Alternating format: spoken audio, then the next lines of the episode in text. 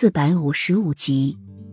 齐王爷也深知这一点，莫尘是常胜将军，他未必能打低过他，而且太子身边的这几个人也未必是什么省油的灯。这事要是出了太子宫，他就是篡位，再多的理由也没有用。文武百官不同意，天下人更是不同意。齐王爷深望了一眼这四人，收起架势，转身离开太子宫。你们把太子宫都监禁起来，不允许任何人进入，违者杀无赦。刚走到太子宫的洛英听到这句话，立即就躲到了一处墙角边。齐王爷从里面走出来，突然转身看向墙角，大喝一声：“谁在那？”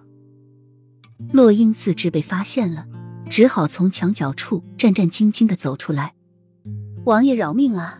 奴才无心躲藏的，只是看到啊。王爷过来有些害怕，求王爷饶命。洛英这辈子是给人跪过，但是却没有人给人磕过头。但是情势所逼，也没有办法。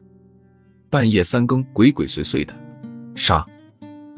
齐王爷冷声下令，身后的侍卫拔起刀就朝洛英砍去。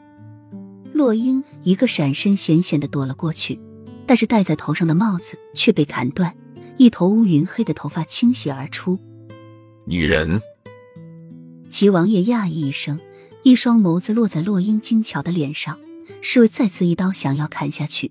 齐王爷出声叫停，走到洛英跟前，抬起洛英的下巴，笑意带着邪笑：“倒是个美人胚子，杀了可惜了。”洛英赶紧说：“求王爷饶了我吧。”送到本王的寝殿，等本王享用过后再杀也不迟。齐王爷一说。马上就有侍卫将他带走，任凭洛英如何喊叫也不济于事。养心殿外大臣们跪了一地，从晌午一直跪到如今。请皇上见老臣一面吧。丞相带领着众大臣一遍一遍的说道。小西子在养心殿外急得直跺脚，但是却不能显现出来，对着这些大臣说道：“太医说了，皇上现在的情况不宜见各位大人。”各位大人，还是请回吧。齐公公，皇上的身体一向安康，怎么会染上如此怪异的病？连我们这些大臣都不能见。我们没有什么要求，只要见皇上一面就足够了。丞相严正一词的说。